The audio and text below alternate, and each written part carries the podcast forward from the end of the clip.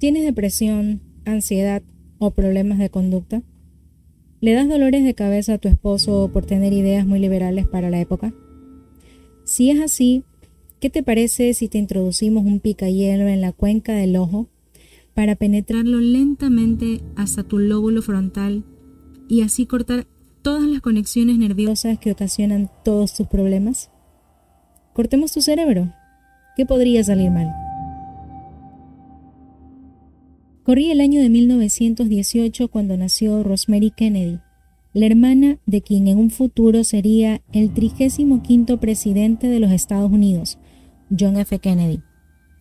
La escolaridad en la niñez de Rosemary fue caracterizada por un lento aprendizaje en comparación a sus hermanos.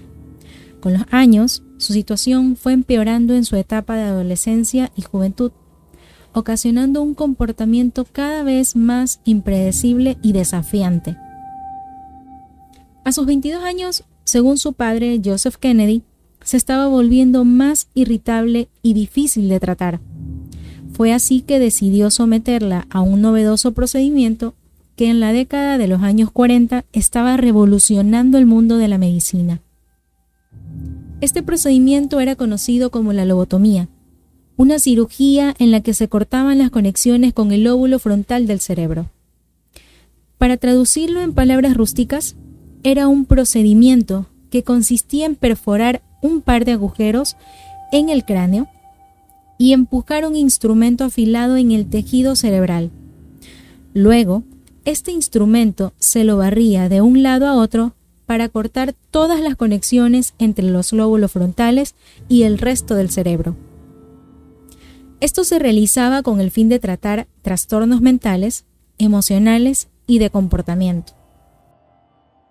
En el caso de Rosemary, el doctor encargado de la cirugía fue el neurocirujano James W. Watts, quien como resultado de la lobotomía la dejaría totalmente incapacitada, ocasionando que perdiera la mayor parte de sus habilidades cognitivas y motoras.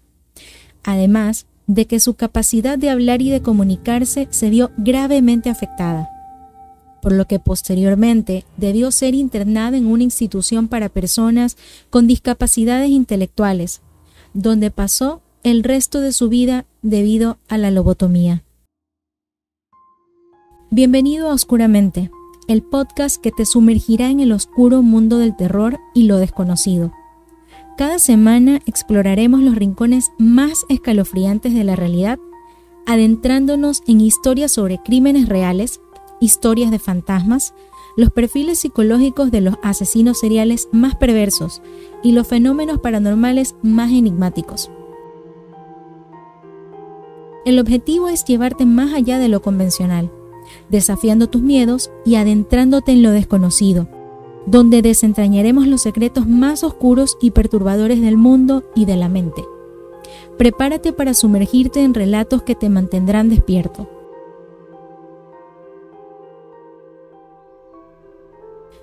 La lobotomía nació como un intento de encontrar tratamientos efectivos para las enfermedades mentales y emocionales, en una época en la que la psicofarmacología y la comprensión de la neurociencia eran limitadas. Fue desarrollada en la década de 1930 por el médico portugués Egas Moniz y su colega Almeida Lima, como una técnica para aliviar los síntomas de los trastornos mentales como la esquizofrenia y la depresión. La lobotomía se basó en la teoría de que al cortar o destruir completamente las conexiones nerviosas en el lóbulo frontal del cerebro, se podía aliviar el sufrimiento mental y emocional de las personas. En aquella época, no se comprendía completamente cómo funcionaba el cerebro, y este macabro método se presentaba como un enfoque novedoso y prometedor para tratar trastornos mentales que de otro modo eran difíciles de abordar. Además, se promocionó como una solución rápida y relativamente sencilla para los problemas de salud mental en comparación con los tratamientos más prolongados y menos efectivos disponibles en ese momento, como lo eran la terapia psicoterapéutica o el encierro en instituciones mentales. El procedimiento ganó cierta popularidad en la década de 1940, después de que el cirujano estadounidense Walter Freeman desarrollara un nuevo método de lobotomía que involucraba insertar un instrumento puntiagudo a través de la cuenca del ojo para llegar al cerebro. Manifestaba que esta técnica era mucho más rápida y menos invasiva que la lobotomía tradicional, lo que llevó a un aumento significativo en su uso. Sin embargo, tenía efectos secundarios sumamente graves. Muchos pacientes experimentaron cambios de personalidad, apatía, discapacidad cognitiva y pérdida de la capacidad de funcionar en la vida diaria. La lobotomía tenía una serie de efectos, tanto positivos como negativos, en los pacientes que se sometían a estos procedimientos. Entre los efectos positivos, en algunos casos, se encontraba que algunos pacientes eh, parecían reducir los síntomas de agresión y ansiedad, lo que llevó a una aparente mejora en su comportamiento. Sin embargo, los efectos negativos fueron los más predominantes, incluyendo cambios drásticos de personalidad de los pacientes, quienes podían volverse apáticos o incluso infantiles en su comportamiento. Muchos pacientes experimentaron una disminución en su capacidad de pensar, razonar y tomar decisiones después de someterse a la cirugía, y a menudo perdían su capacidad de iniciar actividades o mostrar interés en su entorno, afectando así sus relaciones laborales e interpersonales. La lobotomía era un procedimiento invasivo que conllevaba riesgos como infecciones, hemorragias y principalmente el daño cerebral accidental.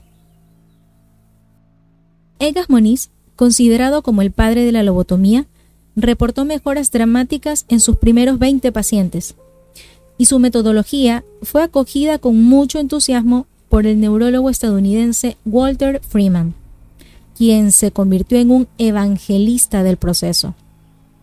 Con su socio colaborador James Watts, realizó la primera lobotomía en Estados Unidos en 1936 y al año siguiente el diario The New York Times se refirió a la operación como la nueva cirugía del alma.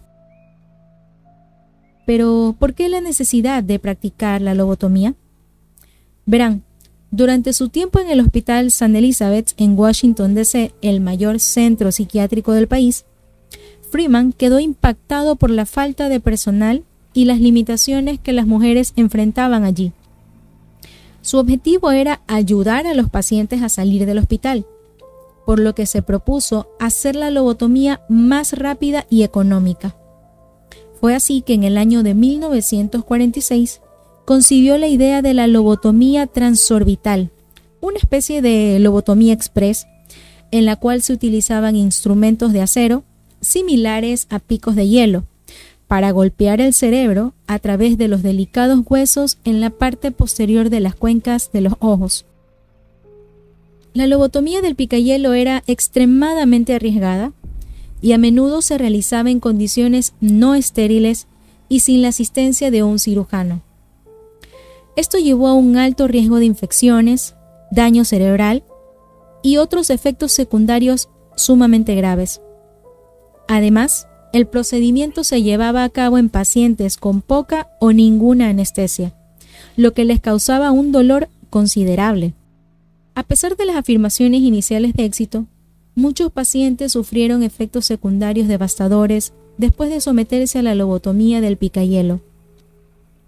Esta técnica se volvió emblemática de los excesos y los riesgos asociados con la lobotomía en general. Y con el tiempo la práctica fue desacreditada y abandonada, en gran medida, en favor de enfoques médicos más seguros y efectivos para el tratamiento de trastornos mentales. La duración de la operación se vio considerablemente disminuida y los pacientes ya no requerían anestesia, sino que eran sedados previamente a la cirugía mediante el uso de una máquina portátil de electroshock. A pesar de que originalmente se consideraba como una opción de último recurso para pacientes psiquiátricos que no habían respondido a otros tratamientos, Freeman empezó a promover la lobotomía como una solución para una amplia gama de condiciones, incluyendo enfermedades mentales, depresión posparto, dolores de cabeza intensos, dolor crónico, problemas digestivos relacionados con el estrés, insomnio y dificultades de conducta. Durante su trayectoria profesional, Freeman llevó a cabo lobotomías en 3.500 pacientes, entre ellos 19 niños, siendo el más joven de tan solo 4 años de edad. En el Reino Unido, el neurocirujano Sir Willy Mackissock fue el equivalente de Freeman y llevó a cabo su propia versión de la lobotomía en aproximadamente 3.000 pacientes. Mackissock se jactaba de que esta operación no requería mucho tiempo, afirmando que un equipo competente en un hospital psiquiátrico bien organizado podía realizar hasta cuatro de estas operaciones en dos horas y media. Además, presumía de que un neurocirujano debidamente capacitado podía realizar este procedimiento en tan solo seis minutos, rara vez tomando más de 10. Gracias en parte a Makisock, se llevaron a cabo más lobotomías por habitante en Reino Unido que en Estados Unidos. Existe un dato curioso y más macabro aún sobre la lobotomía y las mujeres, entre quienes existió una relación muy estrecha. Existieron casos en que las mujeres fueron sometidas a este procedimiento con mayor frecuencia. Esto se debió a varios factores sociales, culturales y de la época. En muchas culturas y sociedades del pasado, las mujeres a menudo eran consideradas más emocionales y vulnerables que los hombres. Esto llevó a la percepción de que las mujeres eran más propensas a trastornos mentales y emocionales, lo que pudo haber influido en una mayor propensión a someterlas a este tipo de tratamiento. Las restricciones sociales y las expectativas de género limitaban a las mujeres en muchos aspectos de la vida, incluida su salud mental. Si las mujeres no se ajustaban a las normas tradicionales de la época, podían ser etiquetadas como problemáticas y sometidas a tratamientos como la lobotomía para controlar su comportamiento. En algunos casos, la lobotomía se utilizaba como un medio para controlar la sexualidad de las mujeres. Se creía que el procedimiento podía reducir la libido y el comportamiento sexual, lo que estaba en línea con las normas sociales y las expectativas de la época.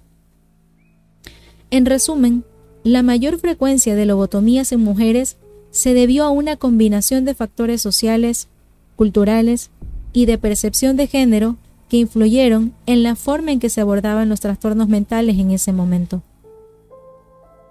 La lobotomía tuvo un momento de popularidad en la década de 1940 y principios de la década de 1950. Incluso Walter Freeman llegó a realizar lobotomías en lugares públicos, como hospitales y convenciones, simplemente para demostrar su simplicidad. Sin embargo, su rápida caída en desgracia fue en gran parte debido a los informes de efectos secundarios y a la creciente comprensión de su falta de fundamentación científica. Aunque la lobotomía fue presentada como una opción de tratamiento en su momento, su historial de efectos secundarios graves y la falta de evidencia científica sólida la llevaron a ser cada vez más cuestionada. Con el tiempo, el procedimiento perdió la aceptación y fue reemplazado por enfoques más seguros y efectivos para el campo de la salud mental. Se estima que se realizaron alrededor de 50.000 lobotomías en todo el mundo antes de que el procedimiento cayera en desuso a mediados del siglo XX. Sin embargo, debido a la falta de registros exhaustivos y a la variabilidad en la práctica médica en diferentes países, es difícil determinar una cifra exacta. Solo en Reino Unido se realizaron más de 20.000 lobotomías entre principios de la década de 1940 y finales de la década de 1970. En la década de 1950, con el surgimiento de terapias más seguras y efectivas, la lobotomía fue abandonada gradualmente. Fue considerada un procedimiento controvertido y sus efectos negativos se hicieron más evidentes. Por su descubrimiento, el neurocirujano inventor de la lobotomía, Egas Moniz, recibió el Premio Nobel de Fisiología y Medicina en el año de 1949.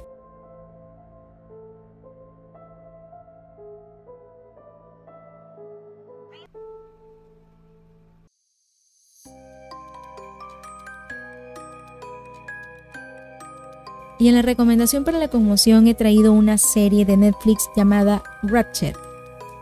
Ratchet es protagonizada por Sarah Paulson y creada por Ryan Murphy, el cabecilla de una de las series de terror más exitosas y una de las que más me gusta como lo es American Horror Story. ¿Y de qué se trata Ratchet? Bueno, Ratchet es un drama psicológico que se desarrolla en la década de 1940 y se centra en la vida de Mildred Ratchet y su compleja relación con su hermano, quien a su vez es un peligroso asesino en serie. A través de su complicada historia familiar, la serie busca explorar las razones detrás de su transformación en una enfermera despiadada que tortura a sus pacientes. La trama se desarrolla en una institución psiquiátrica donde se está a punto de probar un método revolucionario y macabro para tratar enfermedades mentales y se refiere a al tema del que hemos abordado hoy, que es la lobotomía. A modo personal, eh, quiero decir que esta serie me gustó muchísimo. Es una serie que ya tiene algunos, algunos añitos. El papel de Sarah Paulson es impecable, al igual que el, papel de Finn Wittrock, que es eh, quien interpreta al hermano de Mildred. Em, me parece una serie súper buena, súper buena, la recomiendo. Em, no se van a arrepentir y podrán ver ahí un poco de lo que hemos abordado el día de hoy. La verdad es que la lobotomía es uno de los, de los procedimientos quirúrgicos eh, más macabros que, que, he conocido. Es un tema que me ha interesado mucho y que quise traerlo acá para poderlo compartir con ustedes. Así que espero que les haya parecido interesante y como siempre muchas gracias por la compañía y nos vemos la siguiente semana. Chao.